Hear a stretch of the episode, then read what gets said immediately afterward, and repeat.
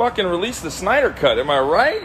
Release the fucking Snyder Cut, baby!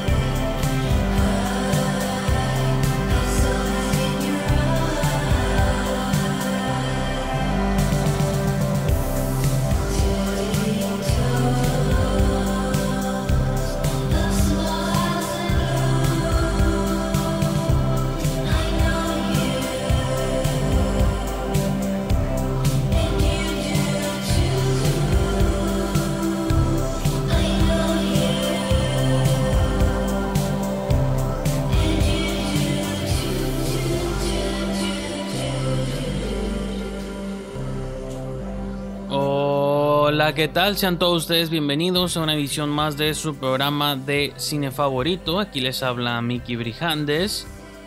Y por segunda ocasión, aunque ustedes no lo saben, les doy las gracias por sintonizar un episodio más de este maravilloso show. ¿A qué me refiero con eso? Es que esta es la segunda ocasión que grabo este intro. Que si no les digo, ustedes nunca lo sabrían. Pero soy eterno fan de la transparencia y dejar un poquito ver al proceso de realización del programa. Eh, el show lo grabé hace unos cuantos días y justo no sé qué cosas estaban pasando por mi cabeza, me aventé un discurso pasional e intenso para abrir el show respecto al estado del mundo y entré como en complejos y en cuestionamientos existenciales de que si tiene sentido o no hablar de películas en una era donde parecía que la pandemia o la cuarentena era lo único de lo que teníamos que preocuparnos, pero Estados Unidos explota en llamas, eh, las protestas azotan las calles, la destrucción, no se me hace tan disímil a lo que estuvo pasando en México aquí hace varios meses. Creo que incluso si mi mente no me traiciona fue la pandemia o la cuarentena forzada que obligó a todos a entrar a sus casas por la única razón que cesaron aquí las protestas y la destrucción de monumentos y los grafitis en la calle. En México era un, una cuestión eh, de género, era un levantamiento feminista muy interesante, muy importante. En Estados Unidos es una cuestión racial y siempre he creído que en México tampoco estamos tan distanciados ni por encima del racismo y el clasismo o cualquier tipo de discriminación, ya sea racial, eh, de ascendencia o de género. México estaba teniendo unas protestas muy intensas en las calles, tomando las plazas públicas, destruyendo monumentos de un establecimiento. Es, es muy curioso cómo cada, cada, país destruye sus símbolos de opresión máximos, ¿no? En México los monumentos históricos, monumentos que nos venden una historia falsa.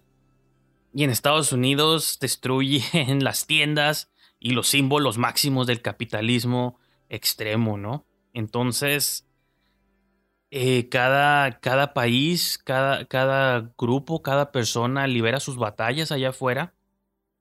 Entonces, digo, un poco de estas cosas toqué en aquel discurso que no voy a lanzar nunca al aire, tal vez ya lo borré para siempre de mi disco duro.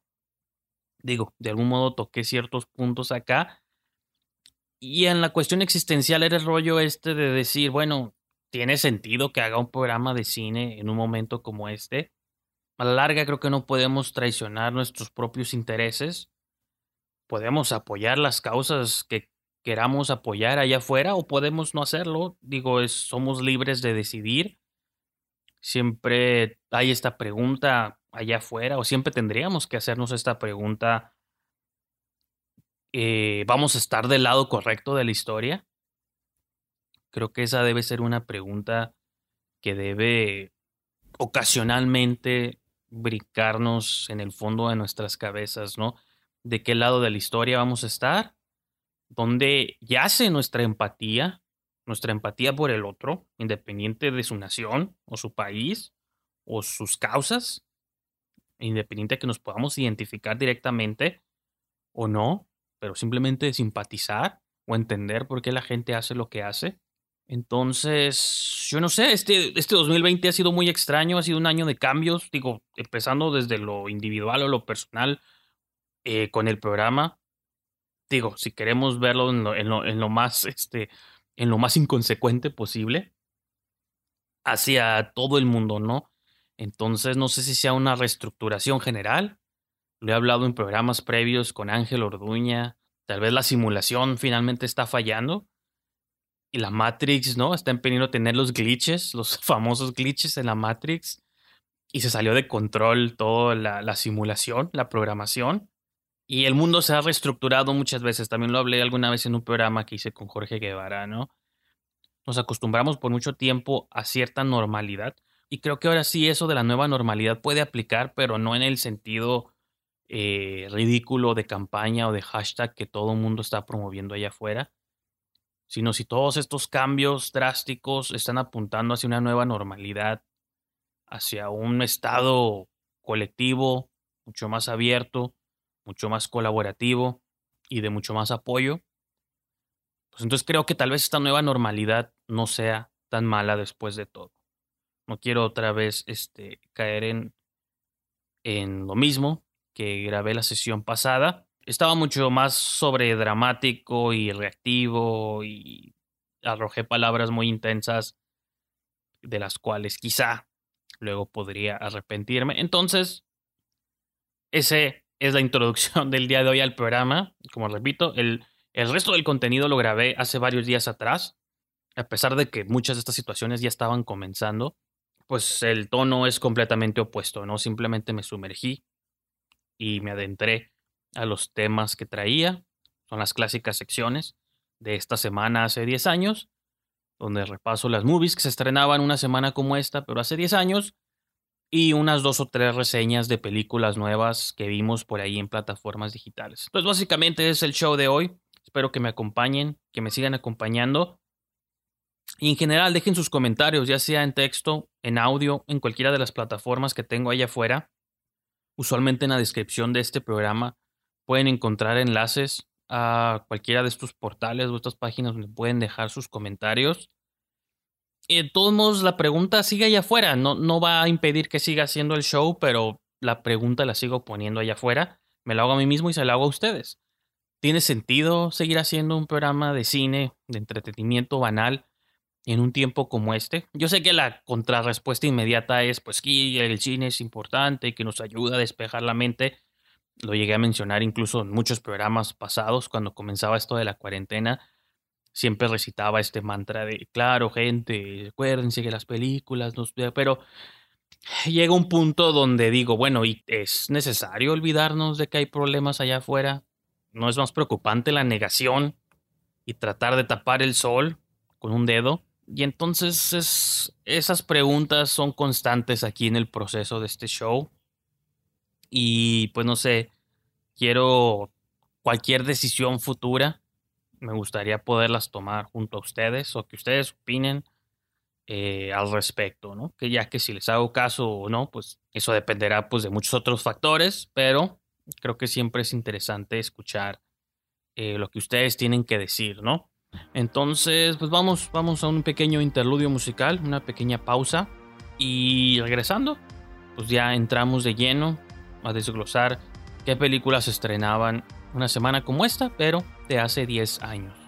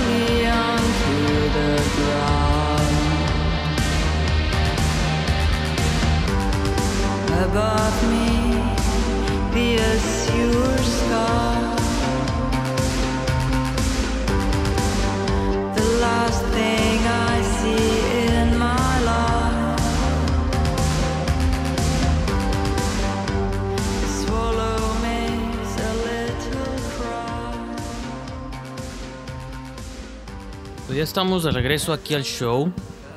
Después de un necesitado respiro. Vamos a ver qué película se estrenaba una semana como esta, pero hace 10 años.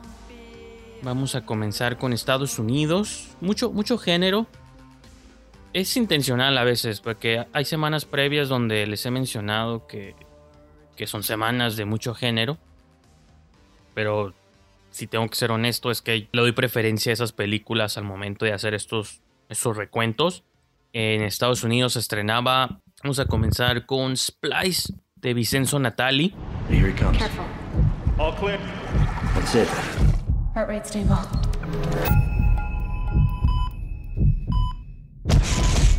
If we don't use human DNA now, someone else will. Regulators and politicians, they tear us to pieces. Millions of people are suffering and dying. What are the moral considerations of that? This is illegal. We're gonna go to jail for this. Human cloning is illegal. This won't be human. Not entirely. It's coming out. It's not due for months. It's Slippery. It's...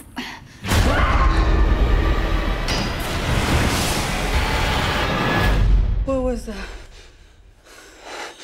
A mistake. Here is something completely unique in the world. It's empty. Clive? Clive? Clive! Elsa, get out. It's dangerous.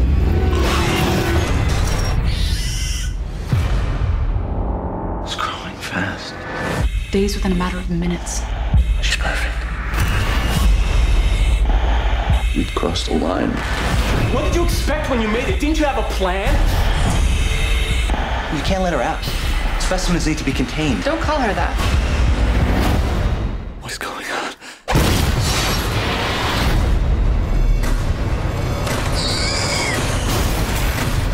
She's become unstable. This is the disaster everyone warns about. A new species set loose in the world.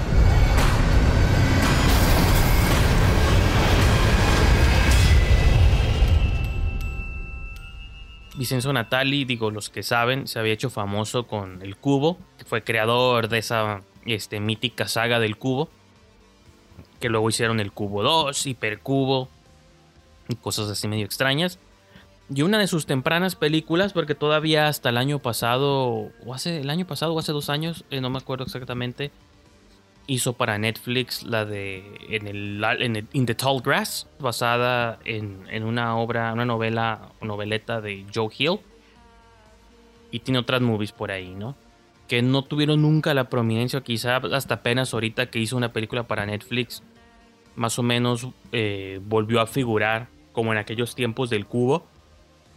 Creo que con Splice tiene una de las movies, no quiero decir infravalo- infravaloradas, pero tal vez poco vistas. No creo que haya mucha gente que usualmente menciona esta movie o la arrojan cuando mencionan no solo la filmografía de Natalie, sino películas de ciencia ficción reciente. Salía Adrian Brody, salía Sarah Polly. Y la cura era de que estaban generando como un espécimen eh, o la idea de combinar como diferentes tipos de ADNs entre animales con humanos y cosas así. Entonces, una de estas criaturas que están desarrollando poco a poco empieza a adquirir una forma no humana, humanoide, como criatura, pero femenina, ¿no? Entonces, hay como un twist ahí extraño en la trama, que no es twist, pero eh, creo que es importante como para vender un poquito la movie. Es de que esta figura como empieza a adquirir una figura femenina. Y pues el, estos dos científicos, el personaje de, de Adrian Brody, como que empieza a tener sentimientos complejos hacia esta criatura que están desarrollando. Que quizá trascienden lo paternal hacia más hacia el deseo, ¿no? O otro tipo de cosas. Quizá un comparativo que salió después sería la película de Ex Máquina. ¿Se acuerdan? La película de Alex Garland también planteaba esta idea de un humano interactuando con una AI, una inteligencia artificial. Y poco a poco, si se acuerdan, el humano empieza a tener sentimientos eh, conflictivos porque pues, obviamente la, la AI o la IA, ¿no? En español, pues es Alicia Vikander, entonces pues el, el, hecho de que el dude esté interactuando constantemente con ella, pues empieza que trascienda más allá de un estudio, un estudio como mecánico clínico o técnico, al interés eh, más romántico de deseo y cosas así, ¿no? Tanto que el humano, a, a pesar de considerarse como la criatura superior, técnicamente, ¿no? O en, es el concepto, de la tesis de estas movies, de que a pesar de que el humano es la criatura superior, nos empezamos a dar cuenta cómo el humano también tiene debilidades y empiezan a sucumbir en la película de Garland hacia la máquina o hacia la inteligencia artificial y en Splice cómo empieza a sucumbir hacia una criatura genéticamente diseñada inteligente, ¿no? Entonces, ahí los invito a que la busquen, tal vez no sea muy fácil de conseguir vía maneras legítimas, pero sí los invito pues a que chequen Splice por ahí. Otra movie que salía en aquellos tiempos en el 2010. Bueno, y estas dos películas, tanto Splice como la que les voy a mencionar ahorita, realmente son del 2009 se estrenaron en festivales durante el 2009, pero tuvieron ya como su, su corrida limitada en cines hasta el 2010, ¿no? La otra es Ondine, es una película de Neil Jordan. Once upon a time, Does it always have to be once upon a time? there was a fisherman. He was pulling in his nets. Is she a mermaid? No. Is she a selkie then? What's a selkie? She comes out of the sea, lives on land. My name's Syracusan. I've been sober two years. This is where they all clap. Where did you see that in the movies? The girl here, sir. Is that illegal? No, but it's unusual. I stole some lady's clothes. I don't like this at all. They were for this girl I met. Thank you. So, what's the story? She sings to the fishes and he catches them. You bring me luck. That would be Selk. How long are you staying? Depends on you. It depends on me. You can stay forever. I'm Undine. Undine. What's it mean? She came from the water. I'm examining it for webs. Selkie women. She stays seven years on land, unless her Selkie husband claims her back. What kind of stories are you spinning? You're a secret. You think? I know. You don't like the dress? It's just tied around the edges. You have edges? Siempre lo he citado a él como uno de mis directores favoritos, como más misteriosos, no, quizá no favoritos en el sentido como tengo otros directores favoritos, pero siempre sus propuestas me llaman mucho la atención y creo que tiene una voz como muy única Neil Jordan. Hasta hace apenas un par de años sacó Greta, que es su película más reciente. Tiene movies como Byzantium, que esa sí me encanta mucho. Y siempre la cito como una de mis películas de vampiros favorita de la década pasada, Byzantium, con Saoirse Ronan y Gemma Arterton. My story can never be told. I write all I know of it, and then I throw the pages to the wind.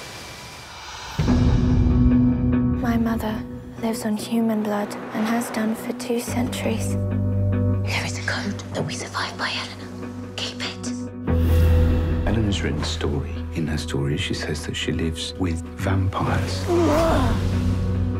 She is an aberration. We are a brotherhood. There are no women amongst us. We should not permit her to survive. Close your eyes. There comes a time in life when secrets should be told. You've got secrets, haven't you? I am 16 forever. I walk, and the past walks with me. I followed you for many years. We have to leave. I don't want to lie anymore. I've told you how I live. I'm never merciful, and knowledge is a fatal thing. If you kiss me right now, will I live forever? You've told your little boyfriend all about us, haven't you? No!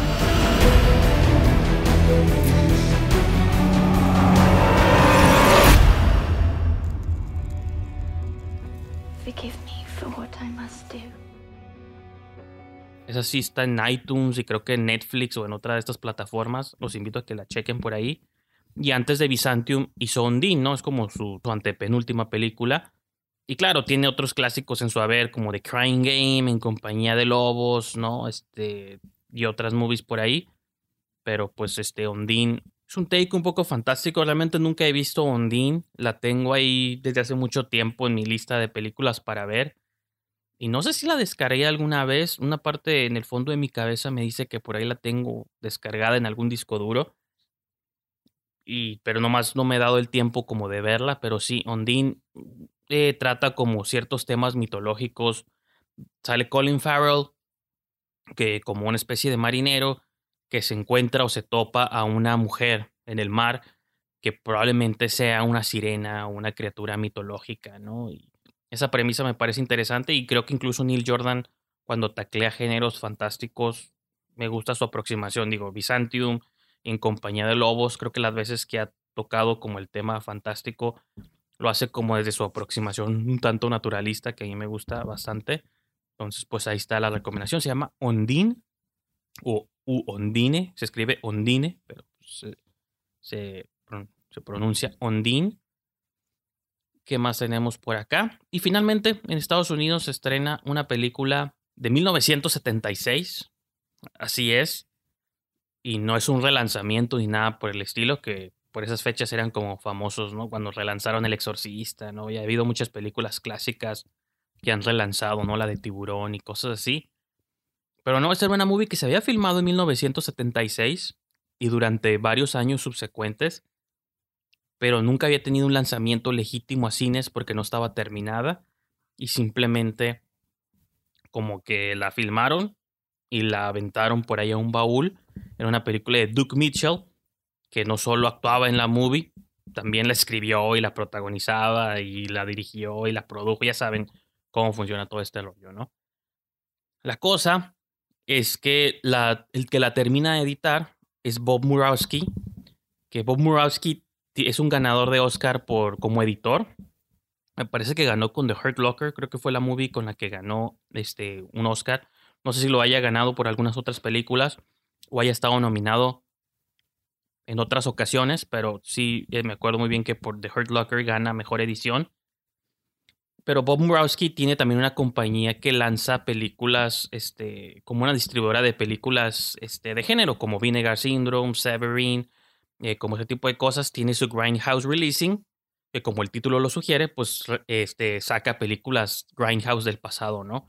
Lo curioso con esta película, Gun with the Pope, es que cae en sus manos y él la edita, la completa y finalmente la lanza con su propia compañía y tuvo una breve corrida comercial. Entonces la movie técnicamente es del 2010, pero realmente es del 76 porque entonces se filmó y cae como en este mismo dilema que cayó la película de Orson Welles, si se acuerdan, la de que salió hace un par de años, la de Gun with the. No, The Other Side of the Wind. No sé si mencioné el título de la movie, esta de Duke Mitchell, se llama Gun with the Pope, ahorita entro más en detalles. Pero The Other Side of the Wind es esta película de Orson Welles que pueden encontrar en Netflix. Netflix la distribuyó finalmente, que también había sido rodada por Orson Welles a través de los años. Eh, Welles fallece, la película nunca se termina, cae en manos de Bob Murawski y Murawski la reedita o la, la deja como en un formato presentable. Entre comillas, la película en sí misma es un poco abstracta, ¿no? Y es así como experiencias y, visuales. Es muy padre, muy padre experimento. Pero me refiero pues a que ahí vemos el enlace, ¿no? Que Murawski tiene como esa tradición de, o le gusta mucho como esta idea de rescatar películas. También ha trabajado con Sam Raimi, ¿no? Aquí estoy abriendo su, su bio y editó todas sus Spider-Man, y editó Hard Target, la película de John Woo, Poltergeist, el remake, eh, Oz, The Great and Powerful otra vez con Sam Raimi, Army of Darkness. Trabajó muchas veces con Sam Raimi, ¿no? Y ahí tiene otras obras a su nombre.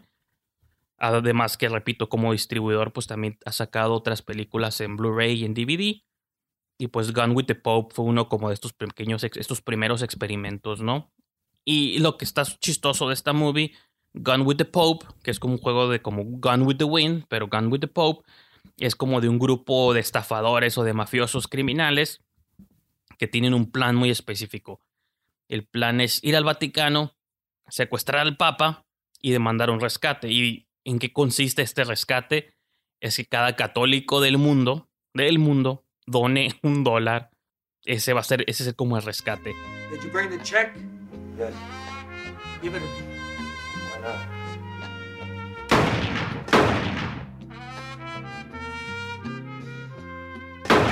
Why not?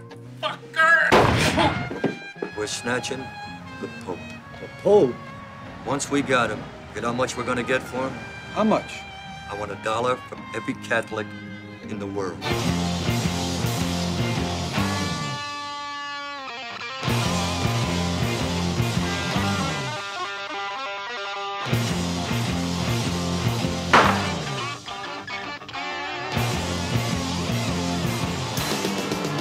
Looks like Brillo. There ain't no law on the water. No law, no judges, no cops, no bullshit. You're free. The only thing you gotta worry about is some fucking maritime asshole. La movie nunca la he visto mucho tiempo. Muchas veces he escuchado hablar de, de estas como B-movies, exploitation absurdas, que no salieron en su tiempo, por todo esto que les menciono, pero que fueron filmadas o son producto de su tiempo al menos. Pero creo que la premisa ridícula en sí misma, pues esta idea de van a secuestrar al Papa y demandar un dólar de cada católico del mundo para liberarlo, pues quizás sea un experimento que sea necesario poder verlo para creerlo, ¿no? Y ahora vamos a pasar al lado de México. Eh, el lado de México se estrenaba Sexo en Nueva York o Sex in the City. No sé si aquí le pusieron en Nueva York o Sexo en la ciudad, pero ya había salido la semana pasada acá allá en Estados Unidos. Ahora se estrena acá en México. Y en México también salen dos películas de género indies. Una era la primera parte de esta trilogía The Collector, ¿no? De Marcus Dunstan. Que Marcus Dunstan eventualmente se ha generado más un nombre como escritor. Tiene varias películas este, bajo su nombre como director, ¿no? Hizo The Collector 1, The Collection 2 y The Collector 3. Creo que todavía está en proceso de, de filmación. O aparece como proceso de filmación en IMDb. Pero pues tiene otras movies. Hizo The Neighbor, El Vecino. Ot otra película muy padre que hizo. No sé qué tan fácil sea de conseguir o no. Porque quizá entra más en la categoría de película para la televisión. Eh, si saben, quizá. O tal vez no sepan, pero aquí se los menciono. Blumhouse tiene una serie de televisión antológica donde cada mes lanza una película para la tele y cada película tiene que ver con una festividad del mes, ¿no? Entonces en enero a veces es Año Nuevo, en febrero es San Valentín, en marzo es San Patricio, me parece, y cada mes tiene como su, según la, eh, como cierta celebración de cada mes, hacen una película para la televisión y tienen presupuestos muy bajos y cosas así. Entonces, Marcus Dunstan dirigió la entrada de noviembre del año pasado, del 2019. Entonces tenía que ver con el Día de Gracias, Thanksgiving. Entonces Marcus Dunstan dirigió Pilgrim, que es una de estas películas para la tele. So we're going to be having some folks join us for Thanksgiving. We're going to send somebody out here. They're going to teach us how they did things in the olden days. It'll be just like the first Thanksgiving. What do you say we break the wishbone? Whoever gets the larger half, your wish comes true. One, two, three. I can hardly wait. Me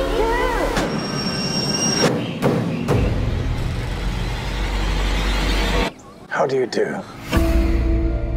You're having pilgrims here? what are they going to do? It's a full reenactment of the first Thanksgiving.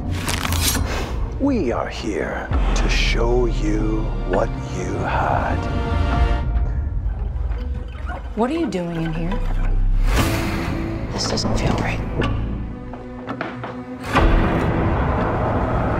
You have a wonderful family.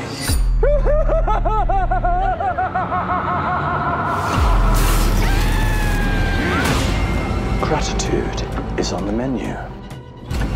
it's time to prepare the feast. Pero de todas estas que han lanzado, llevan como dos años Blumhouse haciendo ese experimento. Como de todas estas películas, yo creo que Pilgrim, la que hizo Dunstan, es de mis favoritas, si no es que mi favorita. Se supone que una familia así como de una clase media alta se les ocurre la bizarra celebración de que se supone que durante el Día de Gracias contratas a unos actores a que se disfracen como pilgrims, ¿no? Como pioneros. y te llevan como comida a tu casa y festejas tu día de gracias, ¿no? Con todas las comidas tradicionales. Hace un comentario sobre eso, ¿no? De que qué tan, este, como las implicaciones eh, no solo morales de lo que la invasión o la colonización significó en aquellos tiempos, sino como esta idea también de la venganza del pasado o, o como esta, o esta conquista sangrienta, ¿no? Que tanto en México como en Estados Unidos y todos los países que fueron como sujetos a la colonización, pues hubo violencia, ¿no? Y sangre de por medio. Entonces este grupo de actores que llegan a la casa y se hacen pasar como por estos pioneros, estos pilgrims, conforme avanza la noche, empiezan como a sacar su lado más violento. Y de algún modo, para pagar un homenaje digno el Día de Gracias, pues tiene que ser una noche violenta, ¿no? Entonces, no quiero spoilear qué pasa durante la trama, pero sí eh, y aparte es una película de terror, entonces también ya saben que nada va a terminar bien. Y todo surge a raíz de esta idea, ¿no? De un grupo de personas que dice quieren sentir cómo se sentía en aquellos tiempos ser parte de la celebración de Acción de Gracias, pues estos peregrinos o estos pilgrims demuestran, demuestran un poco eso, ¿no? Entonces la película está, muy padre, búsquenla. Y Marcus Dunstan, nomás para redondear, como escritor tiene como más créditos quizá un poco, no más importantes, pero que dejaron como su huella, por así decirlo. Escribió varias entradas de la serie de Saw y todavía incluso hasta el año pasado, o hace dos años, no, sí fue el año pasado, 2019, él escribió la de Scary Stories to Tell in the Dark, esta producción de Guillermo del Toro, de André Obredal. Pues él fue de, como del grupo de guionistas de esa película y por ahí pues tiene otras Piraña 3 doble D también, que no fue de las buenas. Las de Fist también escribió las de Fist de John Gulager. Entonces pues ahí tiene, a mi opinión creo que sus créditos como guionista son interesantes, pero creo que como director, tan solo por Pilgrim, creo que dejó una buena pieza, ¿no?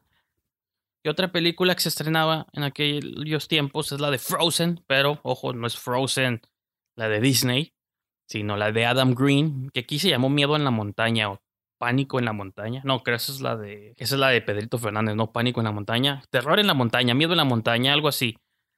Eh, que originalmente se llama Frozen. You guys sure about this? Yeah, yeah, it works all the time. All you have to do is go over there and you say, like. I said that I could pay for all three lift tickets, and then I left my credit card at the gas station. Right. Totally on money. Just not enough for all three.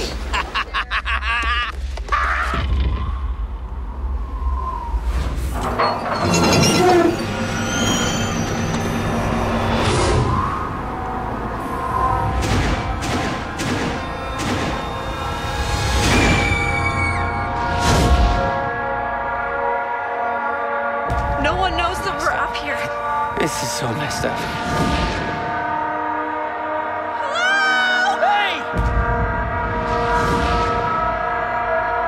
It's Sunday, and they're not open again till Friday. If we're up here all week, we're gonna die. Oh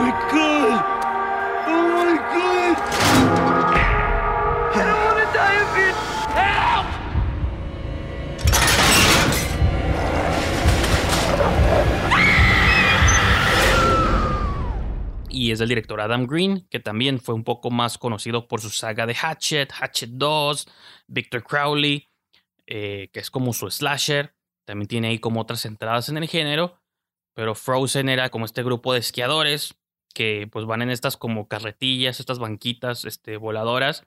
Se suben los tres y por alguna razón la vi, la vi cuando salió esta movie, realmente no me acuerdo como muchos detalles ni cómo es que se quedan atascados, pero el punto es que se detienen como estas sillas voladoras y se quedan suspendidos sobre metros de distancia del suelo. Entonces, pues la idea es que constantemente y cierran el parque de, para esquiar y se quedan solos, colgados y la cura es ver cómo van a descender cuando pues están lejos del piso. Luego aparte en el suelo me parece que empiezan a aparecer ciertas criaturas eh, no fantásticas, pero creo que hay animales en, en, el, en el suelo. Aparte el frío, se empiezan a congelar, como el título lo dice, Frozen. Entonces los atacan todo- todos los problemas que te puedas imaginar, atacan ese trío de personas. Y pues la cura es nomás cómo van a salvarse o defenderse o poder escapar como de esa de esa trampa, ¿no? Muy buena la movie, digo, es un modesto thriller ahí de, de género, ¿no? De personas sitiadas contra la adversidad, ¿no? O la naturaleza. Entonces, pues ahí están mis recomendaciones, como les mencionaba, muy, muy llenas como de género y cosas así, pero pues es parte, parte del show, ¿no? Eh, vamos, vamos a, otra, a otra pausa, vamos a otro pequeño break musical. ¿Y qué les parece si regresando pues ya entramos de lleno con algunas de las reseñas que tengo preparadas para, para este show. Algunas que vengo arrastrando de múltiples semanas previas. Y otras pues que son movies que acabo de ver recientemente en la pantalla chica.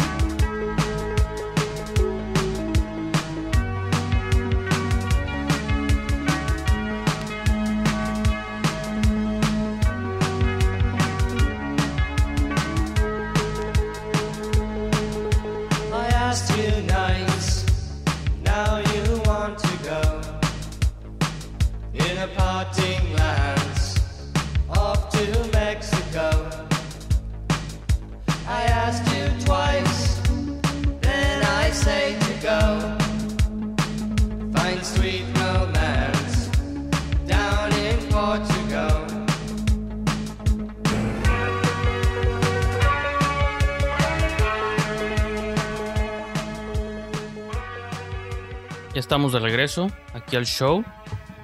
Eh, gracias por seguirme acompañando. Ahora sí vamos a entrar a la sección de las reseñas. Quiero mencionar que prendí un ventilador en el fondo. Espero que no se escuche tanto o que no se escuche fuerte. Digo, he grabado programas con lluvia y siempre yo lo he mencionado, pero luego cuando escucho de vuelta el audio, nadie puede escuchar la lluvia más que yo. Entonces, pero quiero poner la advertencia allá afuera por cualquier cosa, ¿no? Si escuchan un pues les digo, les aclaro que es un ventilador que está ahí dando vueltas porque ya está fuerte la calor. Vamos a hablar de películas que hayamos visto. Eh, primero quiero mencionar algunas que llevo varias semanas arrastrando. No había encontrado quizá el momento para hablar de ellas. Y pues creo que ya es tiempo. Es tiempo de no solo sacarlas de la mesa, porque sacarlas de la mesa suena como que las estoy desechando, sino ponerlas sobre la mesa y comentarlas y discutirlas con todos ustedes. La primera de ellas se llama The Assistant o La Asistente. No tiene traducción al español todavía, pero yo la quiero traducir como La Asistente. You're relatively new to the company, I mean, I've been working here for nearly two months. and you're under a lot of stress. Entry level jobs in this industry are tough, right? Long hours? First one in, last one out. Good night. You're smart. You have to be smart. It's a tough job, but I can see that you've got what it takes. I want those new pages before I get on the plane. He promised them first thing. Where are we at? 200k in two points. That's bull. Maybe you can put in a good word for you. No, he'll hire externally. Listen, his schedule has shifted Does 7 p.m. work. Still at the hotel or? Yes. What? This is turkey. I said chicken. There's a girl waiting. Oh, her. She's been here before. A few times. What is it? The wife. Say he's in an important meeting. No, say he's in a screening. Where is he? What did you say to him? What did you say? They told me you were smart. I overreacted. It was not my place to question your decision. I will not let you down again. You know you can always come to us, right? Come to us first, okay? The last two checks don't have a name or anything, just the dollar amount. Uh, ignore it. Okay, and will he know what it's for? Yep, he'll know. I wouldn't sit there. Never sit on the couch. Here and here, initial here, sign there. Do I need a lawyer or something? Do you have a lawyer? What happened? Where'd you go? Um, I was worried for this girl. I mean, they were just like laughing about it. Can you deal with this? Hi, why me? que podría ser el asistente, pero dado a que la protagonista es mujer, eh, es la actriz Julia Garner, interpreta a Jane, pues asumo que es la asistente. La directora se llama Kitty Green. Y pues The Assistant cuenta la historia de una asistente para una compañía de producción fílmica. La estamos siguiendo como por un día, ¿no? Por unos cuantos días, todos sus quehaceres, sus deberes. Es simplemente la asistente de una compañía de producción. Entonces, como que descubrimos las dinámicas o los entremanejes de una compañía que produce películas en Nueva York, pero todo desde el punto de vista del asistente. Donde el asistente va o donde el asistente entra, es lo único que vemos y no sabemos qué pasa en los demás lugares. Simplemente quizá por contexto podemos deducir cosas, ¿no? Y lo importante de todo esto, o el statement de la película o hacia donde apunta la movie, que creo que es lo interesante, es que está comentando sobre los estados los lugares de trabajo tóxicos. Yo en mi review de Letterbox, que por aquí la tengo enfrente, se le la comparé un poquito con Bombshell, muy poquito, de que Bombshell era en un era en un este un noticiero, una cadena de noticias que Bombshell hacía otra cosa, ¿no? Bombshell lidiaba con múltiples personajes y rozaba un poco con la comedia, medio Adam McKay, ya saben por dónde iba ese rollo. The Assistant es mucho más sobria, más este, minuciosa, detallada. Es una película indie, entonces no tiene muchos este, actores o personajes, no tiene tantos personajes, ¿no? La actriz principal la interpreta Julia Garner, que los que siguen de Ozark o han visto la serie de Ozark, yo no la he visto, pero sé que Julia Garner ganó un Emmy interpretando a un personaje en esa serie, entonces pues digo, ahí está la mención. Por ejemplo, y a diferencia de Bombshell también, por ejemplo, es que en Bombshell seguíamos a las víctimas del acoso sexual. En The Assistant no estamos siguiendo necesariamente a la víctima, porque uno pensaría que es Julia, el personaje de Julia Garner al que le va a pasar algo, pero como trabaja para una compañía de producción, ella simplemente empieza a ser testigo de lo que los ejecutivos y los productores, en especial hay un productor que nunca vemos en la movie, nomás escuchamos su voz a través del teléfono gritando, y eso es intencional, donde él y otros hombres en, su lugar de trabajo tienen como unas relaciones muy tóxicas, este, ofensivas, grasas. Y ella nomás es testigo como de todo, pues ella nomás está viendo y si le tocan de pronto ciertas situaciones. Y no solo de hombres, hay mujeres. Hay un momento como muy impactante en la película donde están hablando dos mujeres en la cocina y el personaje de Garner apenas nomás entra.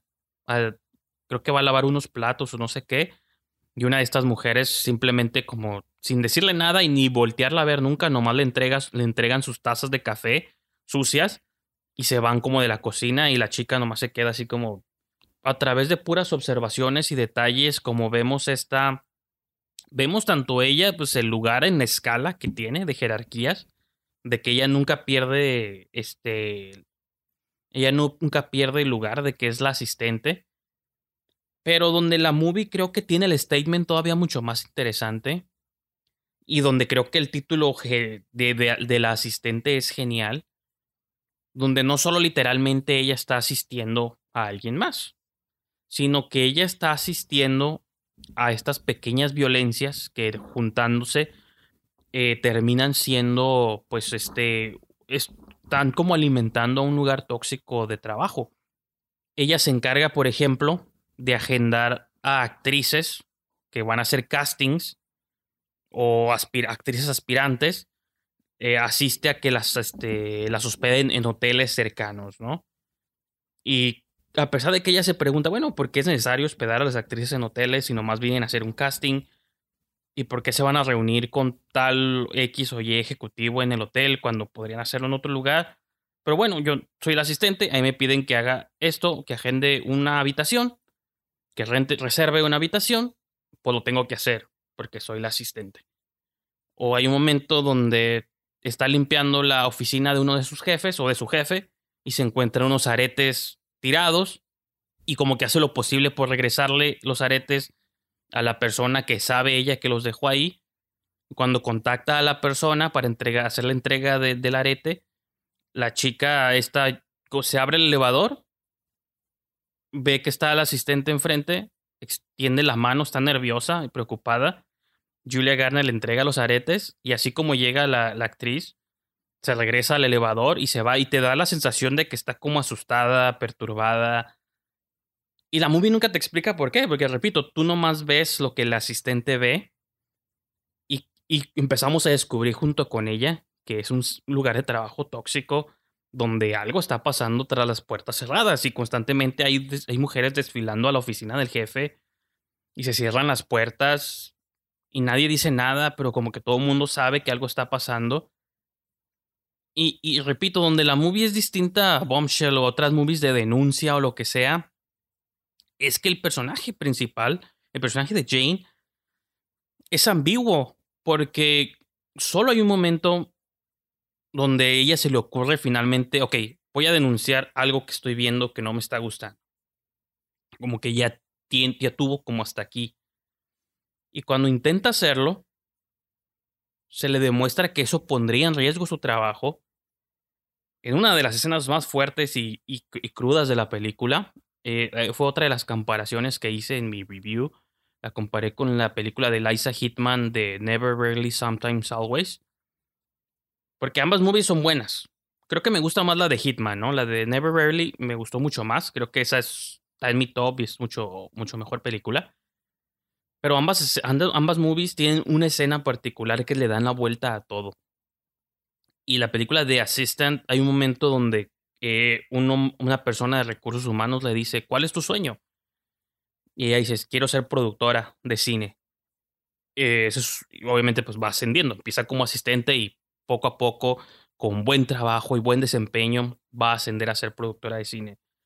Entonces el de, el de recursos humanos le dice, ¿estás consciente que si haces esta denuncia oficial, tu sueño de convertirte en productora, pues se te puede frustrar porque no sabes qué represalias va a surgir esto o lo otro? Y le pinta como un escenario súper oscuro y siniestro, y donde creo que entra la ambigüedad, es donde lo piensa.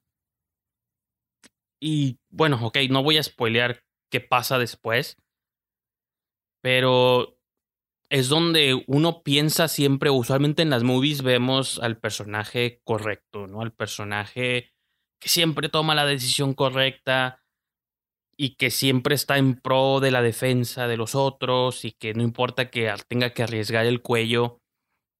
Y vemos a este pues como héroe, ¿no? Aunque no sea un superhéroe ni una película de acción, siempre seguimos a la persona correcta, ¿no? Ahí es donde la película de Assistant no necesariamente que tome un giro, pero creo que la decisión que la chica esta toma, que el asistente toma, entra como en la ambigüedad, como empezamos a ver cuál es la prioridad para ella, que la compañía productora siga siendo como este lugar este horroroso de trabajo para otras personas, un lugar donde ella quizá pueda ascender y convertirse en la productora que siempre lo ha soñado, ¿no? Para lo que estudió, porque estudió una escuela de cine. Entonces, pues digo, ahí voy a dejar mis comentarios de The Assistant. Es una movie que me gustó bastante y que muchas personas han declarado de que la movie no dice nada o que no pasa nada, pero realmente muchas cosas pasan en la película. Como que pasan, más cosas pasan en lo que no se dice o en lo que no se ve que en lo que la movie te está presentando, que técnicamente es nomás unos cuantos días en la vida de un asistente de una productora de cine. Pero creo que donde entra la complejidad de la movie es en todo lo que nunca vimos y nomás quedó como implícito. Eso a mí se me hizo mucho más interesante que películas como Bombshell, que también la denuncia que hace Bombshell creo que es buena, pero creo que es más tradicional su narrativa, ¿no? Como nos tienen que presentar todo explícito. Y muchas veces creo que en la vida o en estos lugares, a veces creo que el, digo, la tesis de esta movie es qué es lo que viven o qué es lo que piensan las personas que trabajan para un lugar, saben que hay cosas malas pasando tras puertas cerradas y a lo mejor deciden como callárselo, ¿no? Como si qué tanto están asistiendo ellos más como en esta situación, ¿no? Y pues ahora sí que hablando de asistentes, digo, esta movie la tenía mucho más adelante, pero por lo mejor eh, de una vez, porque encuentro ligera relación, es The High Note, la nota alta, o la nota elevada, ¿no? Sería, de Nisha Ganatra.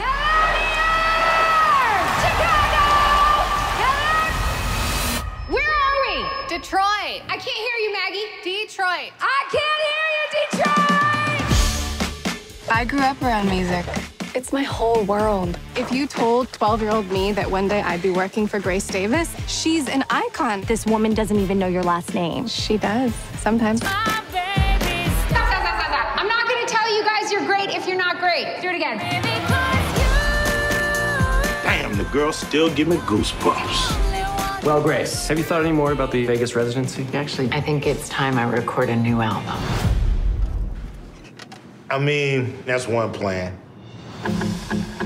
What am I supposed to say to her? I'm just a personal assistant, but I'd love to produce your music. Let me do my job and you do yours, which is get her coffee, Kleenex, Kotex, and whatever else the hell we've been paying you to do for the last six months. I've been here for three years. You get paid? I thought you were an intern. My life is a joke! Ugh!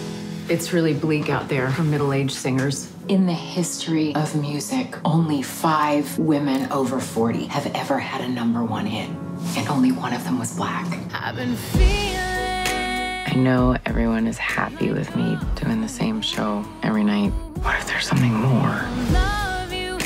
Grace, I didn't want to tell you or Jack, but I did a cut of your song. Hey, hey, I can hear y'all. Y'all know it's a damn microphone in there, right? Kenisha Ganatra ya había dirigido el año pasado Late Night, esta movie con Mindy Kaling y Emma Thompson, que no pasó mucho con esa movie, pero pues la directora tuvo oportunidad de hacer otra movie unos cuantos años después. The High Note cuenta la historia de eh, una asistente, pero ahora no del cine, sino del mundo de la música, interpretada por Dakota Johnson. Dakota Johnson asiste a Grace Davis. Grace Davis la interpreta Tracy Ellis Ross, que es una cantante que está desde los 70s, ¿no? Popularizó, o sea, se hizo popular con su música. De hecho, la movie empieza con un montaje acá de revistas de Rolling Stone y los Grammys y todo lo que se ha ganado esta cantante Grace Davis. Pero pues obviamente ah, con el paso del tiempo ha declinado un poco su carrera, que como la misma cantante lo menciona, dice, ¿qué esperas de una mujer afroamericana de 40 años para la industria de la música? Yo ya no existo, ¿no? Digo, no todas son Beyoncé en la vida. Ella se considera a sí misma como una de estas cantantes que ha venido a menos. Y Dakota Johnson, pues es su asistente, ¿no? Tanto la que le trae el café, la que le organiza los vuelos, la que le hace todo esto. La movie, de hecho, comienza con este conflicto que Grace Davis está enfrentando. Su manager es, es de Ice Cube, ¿no? Ice Cube interpreta a su manager de que le están ofreciendo una residencia de 10 años en Las Vegas. Y como lo trágico de toda esa situación es que las residencias usualmente hay muchos artistas pues que tienen residencias en varios lugares en Las Vegas, Atlantic City, ¿no? Como en varios lugares así donde interpretan cada fin de semana el mismo set, las mismas canciones, todos sus hits, todos los clásicos, que sí, o sea, siempre se están presentando y siempre están ganando dinero y siempre es para diferentes públicos, sobre todo en Las Vegas, casi todos son turistas, pero es como un castigo casi de...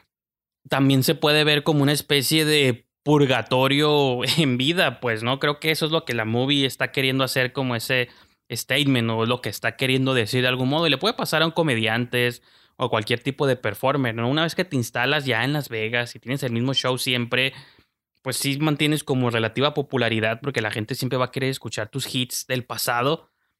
Pero para la mente o la psique de un artista, pues es una especie de purgatorio, un limbo, donde tengo que hacer lo mismo todas las semanas, todas las semanas. Entonces, ese es como el dilema al que se está enfrentando esta cantante Grace Davis y la asistente de, de, ella, que repito es Dakota Johnson, ella tiene aspiraciones personales de ser productora de música, similar a The Asistente en muchos sentidos. Creo que The Assistant es una película más indie, mucho más sobria. Eh, The High Note es una comedia con toques dramáticos, musicales. Yo la comparaba en mi review de Letterboxd con una combinación entre Yesterday, la película de Danny Boyle, con Nace una estrella, ¿no? La de Bradley Cooper. Como un poquito de ambos elementos. Porque en Yesterday, en el elemento que se parece a Yesterday, es que tenemos una mirada al mundo de la producción musical, ¿no?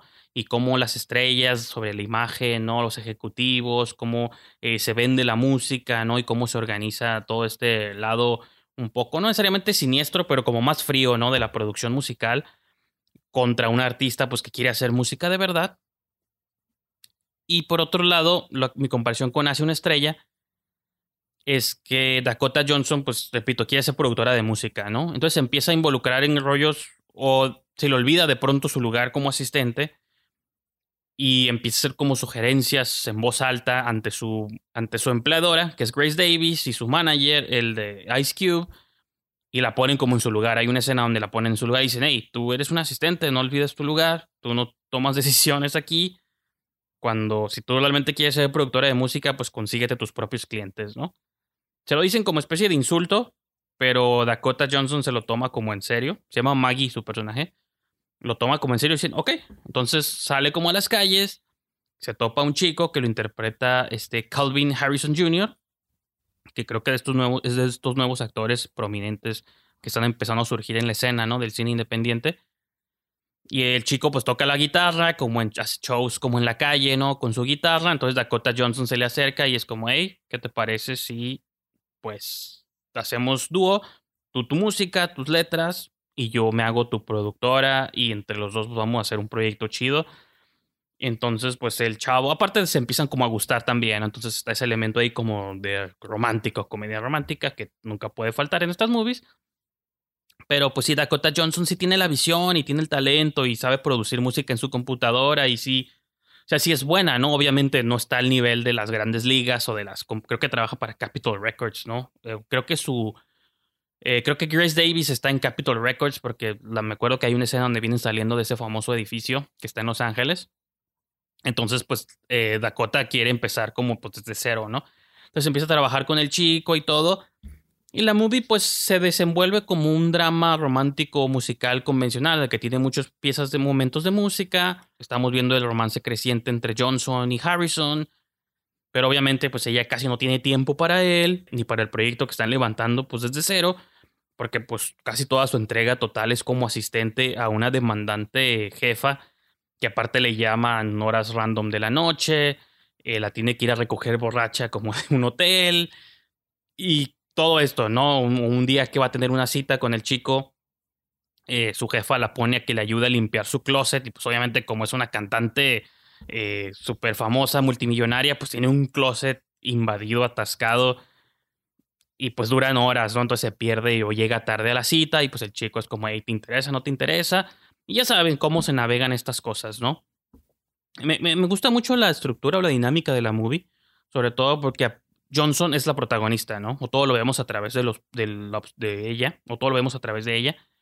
Pero estas dos historias paralelas, tanto la de Grace Davis, que es la, la cantante, como la del eh, el chico Harrison, que interpreta Harrison Jr., pues como que dibujan como paralelos y también tienen como su prominencia. Y lo que no me esperaba tampoco mucho, y sobre todo pues, en estos tiempos, es que el factor racial también empieza a jugar parte importante, porque eso es lo, ya les mencionaba, lo que Grace Davis menciona, y dicen, ¿crees que esta residencia es mi último shot? O sea, una mujer de mi edad, afroamericana, con trabajos, puede tener la carrera que tengo y estoy agradecida por ello. Tanto él como su manager Ice Cube batallaron mucho cuando estaban empezando para finalmente tener todo lo que tienen ahora y que sí, a lo mejor es descalificada como estrella pop, este, superficial y vacua y todo, pero dice, pero todo esto me costó y pues no tengo opción, ¿no? Como tengo que aceptar esta decadencia. Y Dakota Johnson, como es más joven, pues se ve mucho más optimista y ella cree que todo es posible, pero Grace Davis empieza a demostrar como, hey, la vida real es diferente, ¿no? Y tenemos que entender nuestro lugar. Entonces también está como balance entre la, el punto de vista juvenil o alguien que está ascendiendo versus alguien que está como en decadencia, te pone en un lado donde sientes que ninguna de las dos tiene razón y al mismo tiempo las dos tienen razón, pues no. A Johnson le entiendes como esta persona hambrienta que cree que el mundo pues está a sus pies o puede comerse al mundo y por otro lado tienes a una cantante que ya vivió todo y que ya hizo de todo y que ahora a lo mejor pues lo mejor que le puede pasar es simplemente eh, ser un acto de entretenimiento eh, con una residencia en Las Vegas y no aspirar a más. Porque Johnson le empuja mucho, hey, tú puedes sacar todavía un disco nuevo, no tienes que vivir de tus hits.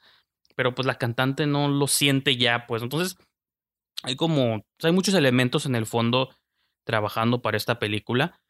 A mí, me, me, gustó mucho. No, no es una gran movie, quizá no es de las mejores movies que voy a comentar en esta sesión Pero a mí me pareció, me pareció bastante buena. En general creo que toda eh, la sesión de movies que les voy a comentar hoy están muy buenas.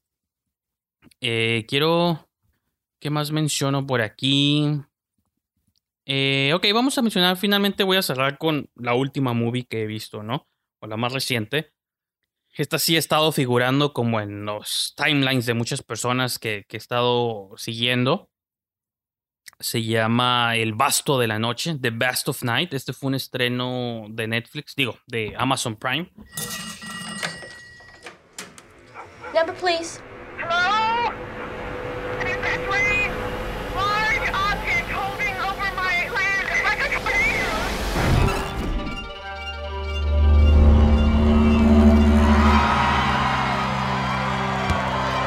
This is WOTW Radio in Cayuga, New Mexico, and this is the news for the hour. Now, what would you like to tell us about yourself? I don't know. Cool, aren't you like some big science girl? Tell me about science.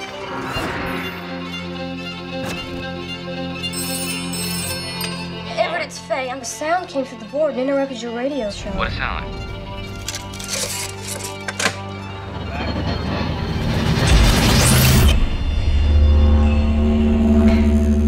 What's going on, Everett? 718 here at WOTW. We got a sound we'd like to play that seems to be bouncing around the valley tonight. Yes, I have a story that might be helpful.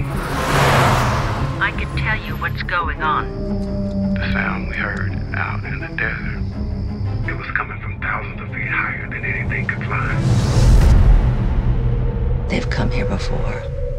They've liked this place. They always have.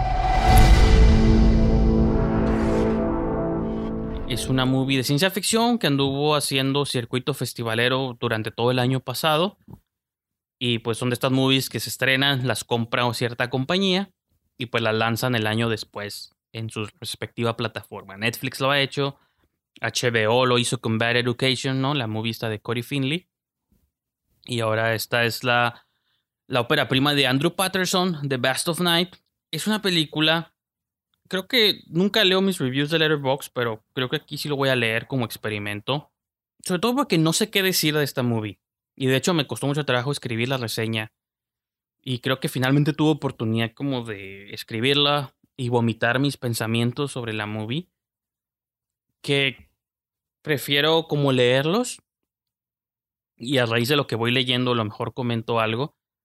Porque fue una experiencia muy visceral que tuve con esta movie, una experiencia como muy entre interna. Eh, me gustó, me gustó todo lo que vi, aunque a pesar de que no es mi película favorita del año, eh, se me hizo una de las propuestas más interesantes y una de las visiones más creativas que he visto en lo que va de este 2020, ¿no? Y voy a, voy a leer un poco. Dice, The Best of Night me dejó sin aliento, en todos los aspectos posibles. Es una experiencia en ciencia ficción tanto modesta como ambiciosa, y que triunfa en todos los frentes. Su cualidad lo-fi es su mayor encanto, pero la escala de su narrativa se parece a pocas cosas vistas antes. Si bien el concepto de los misterios que aguarda la noche y una posible invasión latente no son cosa nueva, la ópera prima de Andrew Patterson tiene una perspectiva reverente al cinema del pasado así como un take distinto a cualquier indie movie de contacto espacial que hayamos visto en memoria reciente. Habiendo dicho eso, todas las proezas técnicas o audiovisuales del director no significarían nada sin el gancho carismático y entrañable de sus dos leads, la operadora de tablero telefónico, Faye, interpretada por Sierra McCormick, y el DJ de radio de medianoche, Everett, interpretado por Jake Horowitz. El mérito máximo de la película es lograr ser tanto una cápsula de amarga nostalgia, así como esperanza para el futuro del cine independiente fantástico, cuando se tiene una visión única y thought-provoking, o, pensador, o provocadora de pensamientos, ¿no? Y pues ese es mi micro review, son unos tres parrafitos que escribí de la película. Es una película ambientada en los 50 donde, como lo menciono, Faye y Everett son como dos amigos, dos adolescentes. Él es el conductor de la radio de medianoche, ¿no? Como el host. Y ella es una operadora telefónica, ¿no? En aquellos tiempos, pues llamabas a la operadora, ella te conectaba o te, te hacía la transferencia donde, a quien estuvieras buscando, ¿no? y conectando cables. Y lo hemos visto en películas, ¿no? Como eran las operadoras de antes que conectaban un cable aquí o allá, presionaban un botón, una palanca. Se ve como interesante ese trabajo. Igual un DJ de en aquellos tiempos, un DJ era como muy, manual, cambiar todos los discos, los tapes. Y la movie ahonda mucho en eso, como que te explora esos procesos como obsoletos hoy en día, pero los romantiza mucho. En general la movie es como muy nostálgica por los 50s, el pasado, los programas de televisión, todo este rollo. Y eso es por un lado. Por el otro lado, creo que técnicamente o visualmente la movie es muy impresionante para haberse hecho con un budget este, pequeño. Estaba viendo unas entrevistas con el director, o más bien una en particular, que fue un QA que hicieron después de un screening en el TIFF, creo que se estrenó en el TIFF, el Toronto International Film Festival, donde estaban los actores, el, el DP, estaba el director, y él mencionaba que él tenía una compañía, o tiene una compañía de producción de comerciales en Oklahoma. Entonces, la experiencia técnica que él adquirió a través de trabajar en comerciales, que como saben los comerciales siempre tienen como secuencias mucho más flashy, movimientos de cámara y cosas así, pues todo eso lo implementa y lo trasladó a The Best of Night y se nota pues en cada movimiento de cámara. Hay una toma que yo pensaba que era CGI o tal vez miniatura, pero yo dije esto es CGI.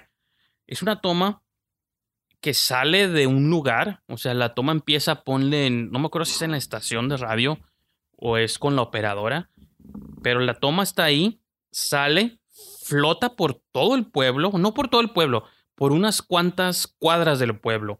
Entonces la cámara va como casi a ras del suelo, flotando por concreto, por tierra, por pasto, pasa, se mete entre casas y todo, hasta que finalmente llega a un estadio no, una arena de básquetbol este, colegial. Se supone que esa misma noche que todo lo de Best of Night sucede, sucede durante un juego de básquet ahí en el pueblo de Cayuga, ¿no? Que supone que lo que va a pasar es una invasión, quizá, este, o un contacto extraterrestre.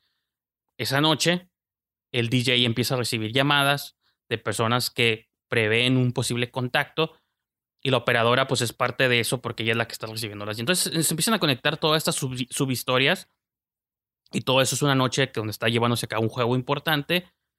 Pero esta toma que recorre no todo el pueblo, pero unas cuantas cuadras del pueblo, el director menciona que es una toma que pudieron cerrar varias millas a la redonda y que junto con el DP y él y el crew y todo mundo vieron la manera posible de hacer la toma práctica. Entonces, ese shot, cuando lo vean en la movie, y todo el mundo va a saber qué shot es porque es el, shot más fantástico que hemos visto en este 2020. Y nomás piensen que eso fue práctico, que realmente tomaron una cámara y la flotaron por todo el pueblo, dándole como esta, esta, esta perspectiva omnipresente, fantasmagórica, alienígena, espacial, ¿no? Como esta idea de estamos siendo vigilados. en general, los movimientos de cámara están como muy, muy planeados, muy bien orquestados. Y en ese sentido, la movie se siente como muy moderna o muy futurista, pero eh, no deja de ser un homenaje a las películas de los 50, a Twilight Zone.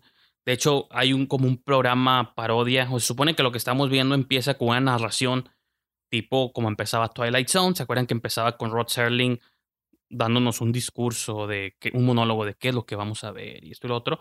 Acá se llama Paradox Theater o el teatro de la paradoja y también escuchamos una voz que nos va a decir lo que vamos a ver a continuación. Nos metemos a una televisión y todo lo que vemos este, durante la película, pues nos dan a entender que lo estamos viendo en este Paradox Theater, ¿no? Como es un episodio de un programa de ciencia ficción de los 50, ¿no? Obviamente está a color y muy moderno y todos, este, eh, los, lo que se sabe es que los actores entre que actúan modernos, pero también actúan el el personaje de Sierra McCormick y Jake Horowitz tienen una interacción muy 50, ¿no? Como esta idea de todos hablar rápido y con el tono de voz así, ¿eh? Y cosas así. Se me hizo como muy padre. No sé cómo lograron ese tono, pero creo que la interacción entre estos dos personajes sí está como muy de los 50. Y, y lo mencionaba en uno de mis párrafos en mi, en mi review. Creo que ellos dos son los que te cargan toda la película, pues porque es una dinámica como entre cuando digo amor-odio, no lo digo en el sentido romántico, sino es como una relación eh, amor-odio como amigos que es como que se chocan a veces y se caen mal o se llevan, pero pues nunca dejan como de caerse bien o de quererse, ¿no? en ese sentido lo, me lo imagino. aparte, Faye es unos años más chica que, que Jake, digo que Everett, se llama el personaje. Entonces también ella lo ve como una especie de aprendiz, porque él es el DJ de la radio, entonces ella este, como que le gusta como todo, cómo funcionan las grabadoras y el, trabajo como de operar una estación de radio y todo ese rollo. Entonces es, un, es una relación también como entre mentor y aprendiz, aunque se llevan como dos años y cuando mucho llegan como a los 18, 19, no, si no es que más chicos. Pero está chistoso, pues, ¿no? Porque él también es un poco grande. Y yo, cuando digo eso de que se gusten o no, la movie no lo investiga y no es importante, ¿no? A pesar de suceder entre lo fantástico, creo que es mucho más realista que muchas relaciones que he visto en películas de todo este, de todo este año. Entonces, en general, The Best of Night.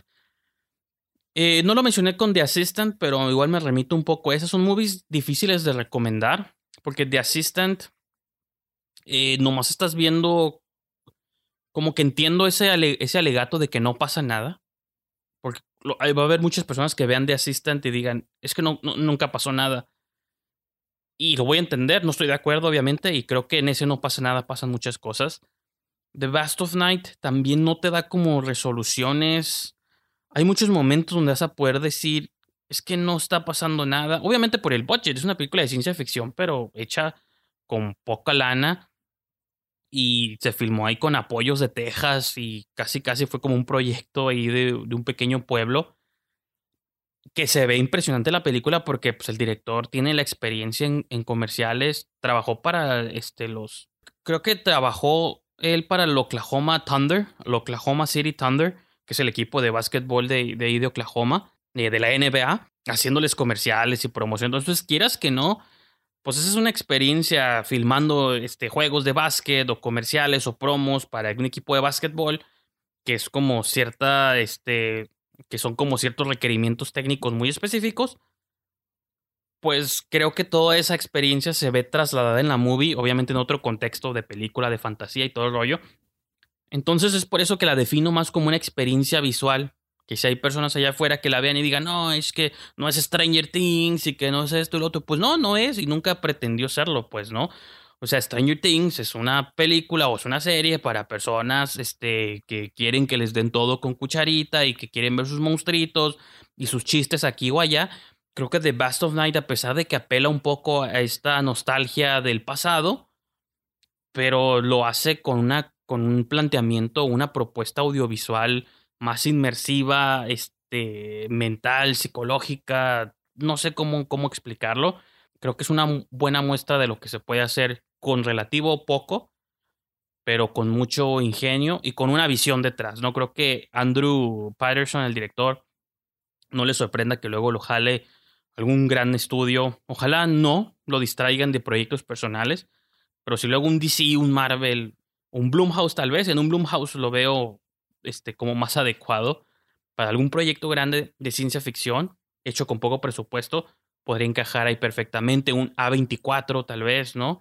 Le voy más como a estas pequeñas compañías. Un Marvel o, un DC, pues realmente no lo van a dejar hacer como gran cosa. Y sobre todo Marvel, ¿no? Porque Marvel, Disney y Disney no te deja hacer nada. Pero alguna otra compañía, o hasta Paramount Universal, ¿no? Que a lo mejor tengan un take de ciencia ficción y que digan quién puede llevar esta visión de ciencia ficción a la pantalla de maneras ingeniosas, probablemente Andrew, Andrew Patterson podría hacerlo. Digo, espero que no sea un caso como Josh Trank, que también eh, apantalló al mundo con una visión muy particular.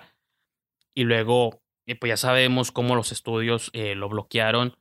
Por fortuna regresó ya con Capone, que no le he visto, pero probablemente la vean o que en el transcurso de este año y luego se las comente, ¿no? Pero yo creo que ahí voy a dejar la sesión del día de hoy. Si tuvieran que ver alguna de las movies que mencioné en este show, pues les recomiendo The Best. las, tres son muy buenas. The Assistant, eh, The High Note o The Best of Night. Pero creo que The Best of Night es la película que hay que ver. Y luego busquen las otras dos, ¿no? The Assistant o The High Note.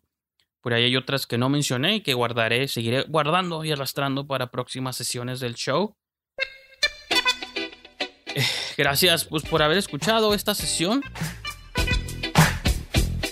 Durante el transcurso de todo este 2020, tal vez empujado por la cuarentena o la pandemia, pero los últimos meses y semanas los números del show paulatinamente han ido progresando, al menos del podcast, ¿no? Suscriptores y todo el rollo. Entonces, hay algo allá afuera que está resonando. Yo a lo mejor eso es significado de que a lo mejor no debe cambiar nada. Y probablemente no lo haga.